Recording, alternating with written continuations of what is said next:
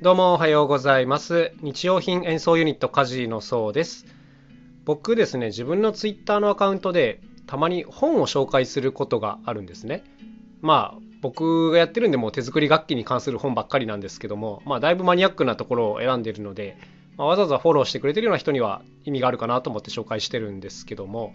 先日もですね、あ、この本めっちゃいいなっていうのを一つ見つけまして、まあ、紹介しようかなと思ったんですけど、なんかどこまで紹介しようかなっていうのをちょっと迷ったんですよ。で例えばねこう本の中身をスクショして載っけたらさすがにちょっとまずいかなと思ってですね。でもこういうのってどっからどこまでが OK なんだろうなっていうことが知りたくなって、まあ、ちょっと調べたんですね、まあ、本の紹介ってよくあるじゃないですか。でまあ表紙を取って載せようかなと思ってたんですけどえっとですね僕が調べたところなんですけどなんと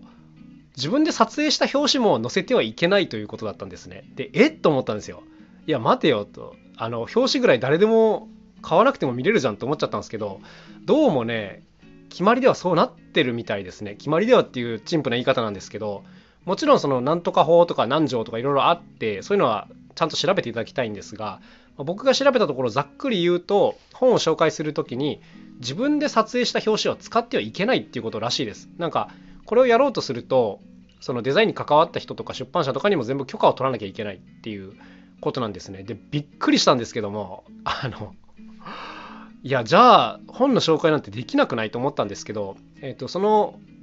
僕が読んだ記事で、えっ、と、教えられてたやり方っていうのは、Amazon とかね、楽天とか、ああいう、いわゆるまあショッピングモールみたいなところに、あの登録されてる本の表紙、こういったものなら載せても大丈夫っていうことが書いてあったんですね。で、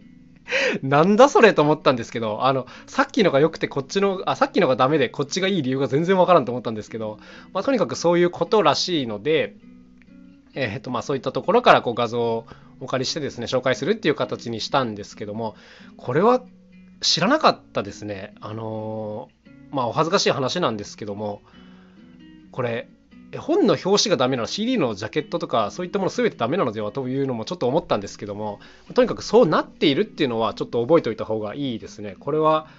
あの今まで疑問に思ったことすらなかったので気づかなかったんですけどもいやー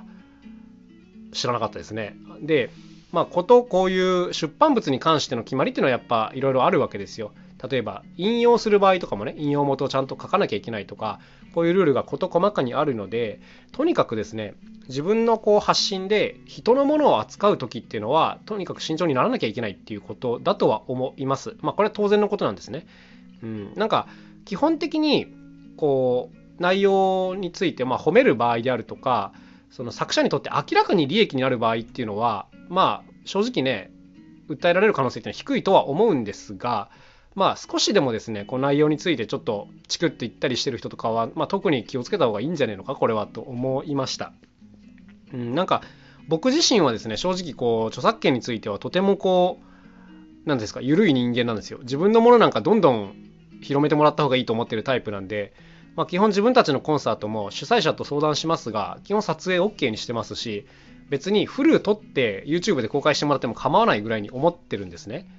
うん、っていうのはその YouTube でちらっと見た人が興味を持って現場にライブに来てくれるっていう可能性の方が高いので内容をばらされるよりもそちらの方がまメリットが大きいっていう風に判断してるからなんですけども、まあ、これはあくまで僕たちの場合なんですよ。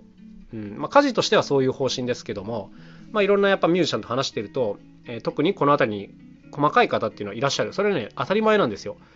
例えばね大きな会社と組んで作曲してる方なんかはもういろんな人が関わってるわけですから自分の一存でいいよなんか決められないわけですよね。うん、だから例えば自分のこの作ここの時のこの作品はこの会社が権利を持っているのでそちらに確認してくださいっていう、まあ、こういう言い方になるわけです。まあ、これは本当にね当たり当たり前のことなんですけどまあ人によって扱いが違うっていうことですね。でまあいろんなこう決まり事があるんですが特にちょっと引っかかりやすいところで覚えておいた方がいいなっていうことがあるので、まあ、今日はそれをちょっとお伝えしたいんですけども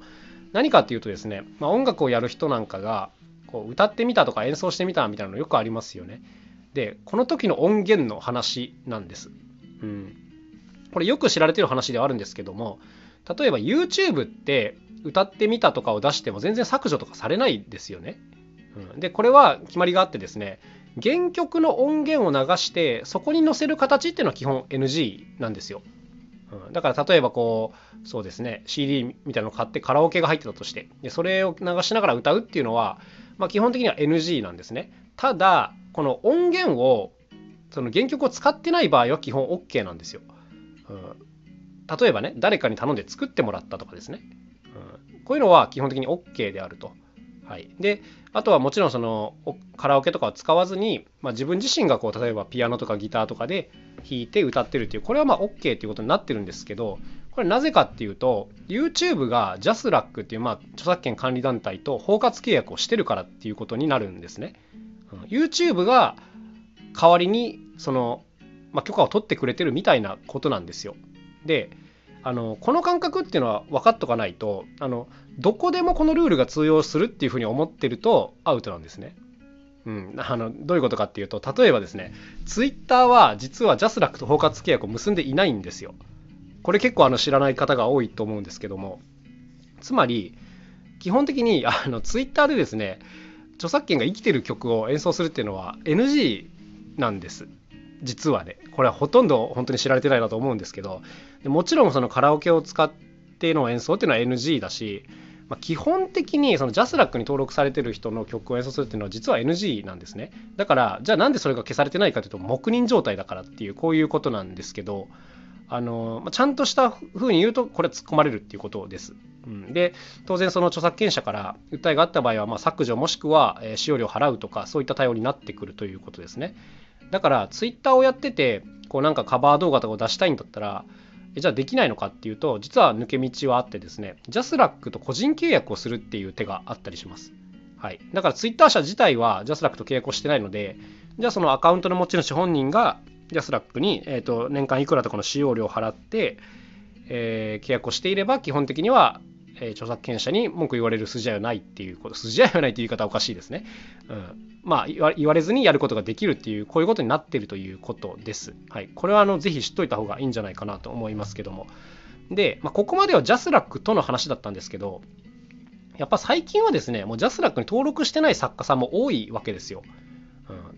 ジャスラックってあの、まあ、あんまりいいイメージがない 会社ですけども、正直ね。でも、やっぱこう、メジャーな人たちっていうのは、あそこに任しておくと、例えばね、カラオケ収入であるとか、えー、ラジオとかで使われた時の、えー、こういうお金っていうのがま基本的に入ってくるようになっているので、まあ、そのメリットの方が大きいと判断した人は、ジャスラックに入っているわけですけども、ジャスラックに登録してない方っていうのも実はね、たくさんいらっしゃるんですよ。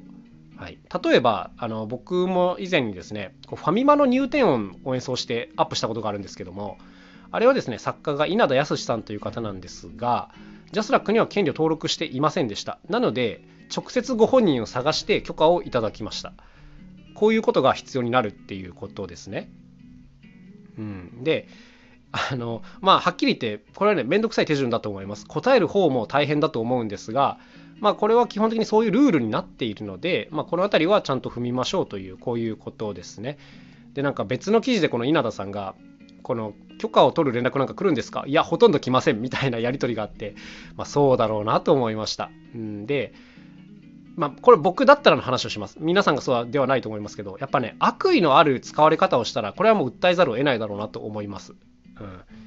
で、まあ、当然、えーと、裁判という話になると思うのでやっぱりこう人の作品を取り扱う時っていうのは本当にちょっと慎重にならなきゃいけないなということを